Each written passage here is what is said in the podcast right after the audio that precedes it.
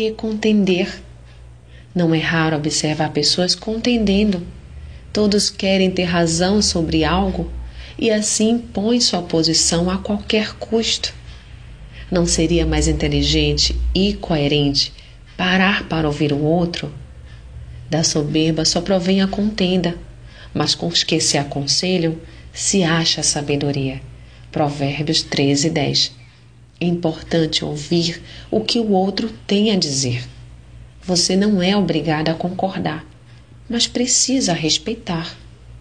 Traz estas coisas à memória, ordenando-lhes diante do Senhor que não tenham contendas de palavras, que para nada aproveitam e são para a perversão dos ouvintes.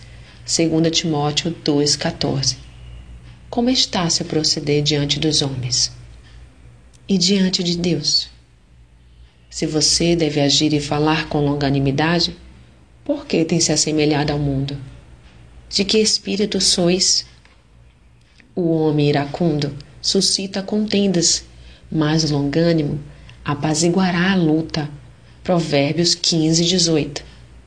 Haverá situações em que o outro tentará contender contigo, ainda que sem causa.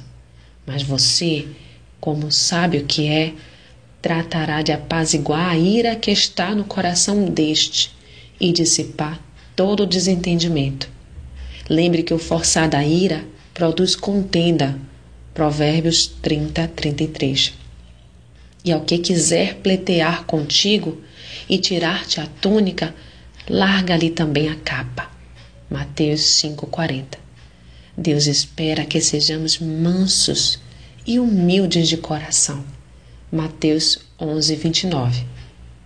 Sou Sayonara Marques. Minha página no Facebook é Despertar Espiritual Diário. Fique na paz de Deus.